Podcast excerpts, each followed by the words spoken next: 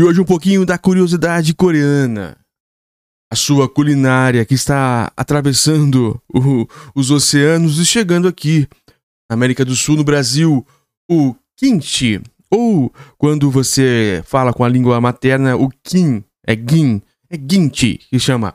O prato coreano que conquistou o mundo e virou um negócio bilionário. Como que aconteceu? Você conhece o, o? É um prato pelo eu nunca experimentei, mas pelo que eu vi, saboroso demais. Como toda a culinária oriental que já dominou, né? As comidas japonesas, mas a, a coreana tem uma diferença, ela é um pouco mais com molhos, um pouco mais incrementada, mais sofisticada, digamos assim. Ah, não que a, a japonesa também é muito sofisticada, mas ela é mais simples o preparo. O ginchi é um pouco mais difícil, mas olha, pelo que eu vi, é muito interessante. E não só nos filmes, mas também a Coreia está dominando o mundo com a culinária.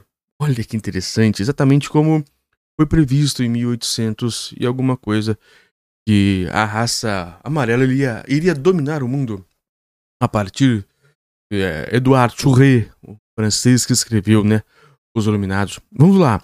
Kimchi, o prato coreano que conquistou o mundo e virou um negócio bilionário. Vamos ler essa matéria da BBC nova sobre culinária eu não sei se vai ter ou não a receita, mas vai falar sobre o prato, como virou, que a, a questão dele é um, um, assunto bem rápido. Você depois procura como faz. Eu já dei uma olhada, uma olhadela, e é difícil pelo jeito. O nabo é o, é o principal prato ali. Olha lá. Após séculos de existência, o, o está finalmente triunfando fora da Coreia. Você já experimentou o ginchi? Bota Z. É escrito kimchi mas se lê com Ginti. Gin. É, um G. O K tem som, tem som de G. Se tivéssemos feito essas perguntas há 10 anos, é possível que muitos respondessem com um sonoro não. Mas na última década, especialmente desde a pandemia, a especialidade coreana ganhou destaque em supermercados, restaurantes e lares em todo o mundo. Contamos o que está por trás da popularidade desse prato tradicional e como ele tornou um negócio global multimilionário. O que é o Ginti, na verdade? Aqui o prato bonito, né? Ele parece um salmão, mas ele não é um salmão. o prato coreano hoje dividido entre, entre a América a Norte comunista e o Sul capitalista compartilha uma antiga tradição gastronômica em que vegetais juntamente com arroz, o peixe e a carne são ingredientes básicos. O inverno rigoroso da península coreana, com temperaturas inferiores a menos 20 graus é, Celsius, claro, em algumas regiões favoreceu a prática da fermentação para preservar o teor nutricional dos vegetais nos meses mais frios do ano. Olha, a primeira dica: ele é fermentado, os vegetais são fermentados. Me dá água na boca só de ver isso. Especialmente no outono, as mulheres coreanas costumam fermentar espinafre, rabanete, folhas de gergelim ou pepino em casa. Hum, delícia! Mas há um vegetal que ocupa um lugar especial entre as demais, a selga, ou a couve chinesa, o principal ingrediente do guinche. Durante séculos, este produto fermentado foi onipresente nos lares coreanos que quase sempre o conservam em uma geladeira exclusiva para ele e servem em quase todas as refeições dos dias, seja como acompanhamento ou cozido em sopas, ensobados e salteados. Ah, mas é de... eu gosto demais disso. Você já acompanhou o nosso site domingo.com ou já entrou na Amazon e viu alguns dos nossos livros para comprar, já compartilhou nossos, nossas leituras reativas, isso você me ajuda bastante a continuar com mais força. Apesar que 2024 a coisa vai ser bem legal.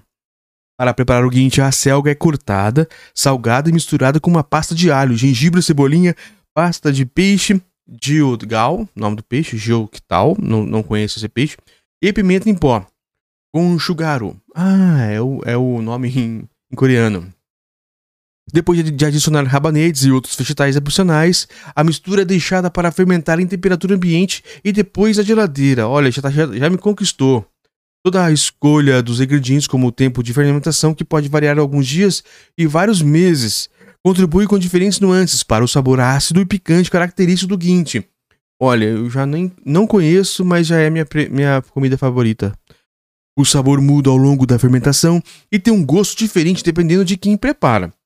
Dizem que existem tantos sabores do Ginty quanto mães, diz Shane Park, pesquisadora-chefe do World Kind Institute, na Coreia do Sul, em entrevista ao podcast BBC Business Daily.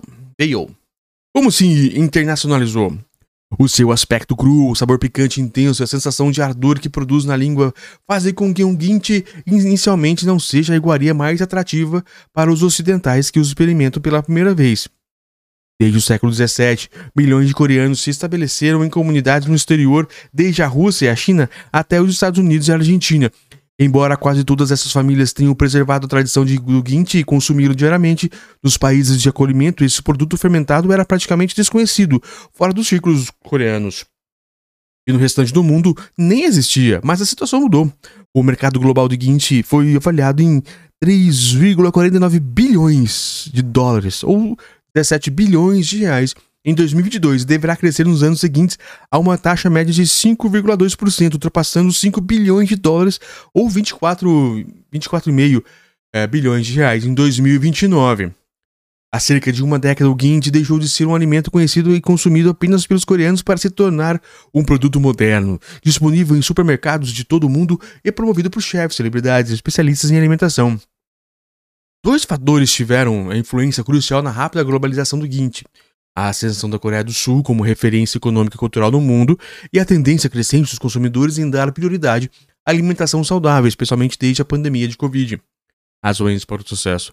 Consolidada como potencial mundial no setor eletrônico e automotivo, a quarta maior economia da Ásia virou também referência cultural pela música, com grupos de BTS, cinema como o aclamado Parasita ou, ou séries como Round 6, entre muitos outros.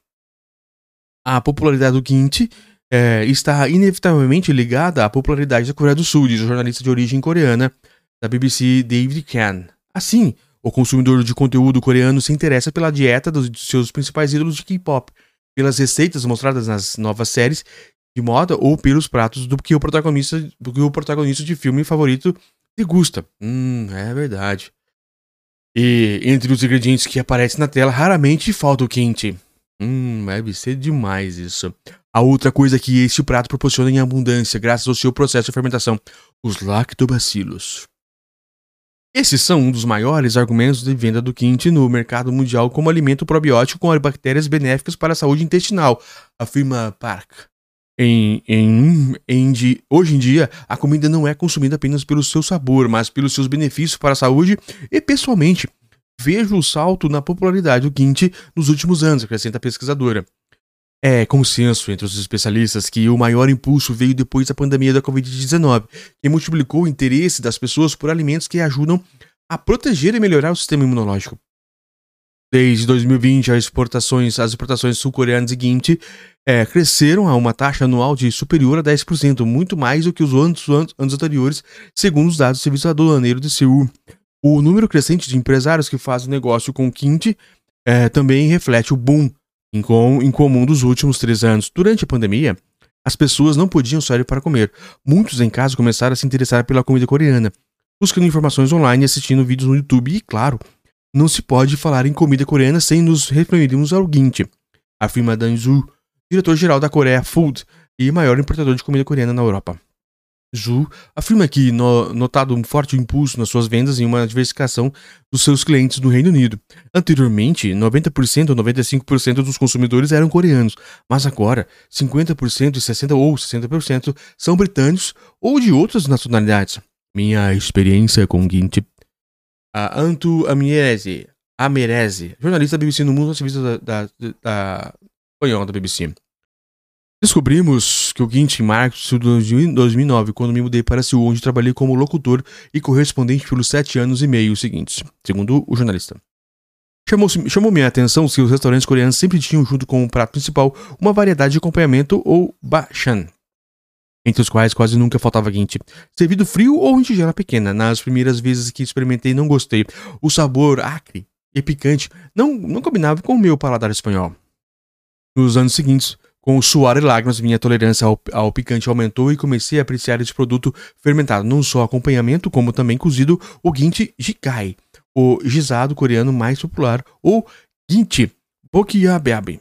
Bokibabi, é um nome diferente, mexido com arroz e frito. Ah, deve ser uma delícia mesmo? Percebi que os coreanos estavam certos quando disseram que o ginti vicia. Quase sem perceber, passei a, passei a saborear em restaurantes na casa de outras pessoas e comprar no supermercado. E como não sabia preparar receitas coreanas, inventei uma nova especialidade com um toque mediterrâneo: o macarrão kimchi. Durante muitos anos, o fuzile com molho de alho, cebola, kimchi, bacon, mussarela derretida e folhas de gengilim ou knip. Foi a estrela das principais, foi das principais reuniões no meu apartamento em Seul. Delícia. Após a deixar a Coreia do Sul em 2016, não me, não me afastei do Ginty, mas demos um tempo. Durante os anos só consumia ocasionalmente em restaurantes coreanos de um país ou outro. Agora que moro em Miami, tive uma recaída total de substância fermentada, talvez pela tendência à alimentação saudável impostas pelos cânones da, é, daquela que se diz uma das cidades mais superficiais e exigentes, dos Estados Unidos, ou talvez por nostalgia, ou uma mistura dos dois. Embora não existam tantas variedades como na Coreia, o Ginty é fácil de encontrar nos supermercados daqui e nunca falta no meu carrinho de compras. Claro que, em linhas com o meu hábito mais saudáveis, troquei a massa de quinte pela salada de quinte, e grande parte das saladas que preparo e devoro geralmente incorporam a generosa proporção de lactobacilos coreanos vermelhos e picantes. Que maravilha! Que maravilha de, de artigo!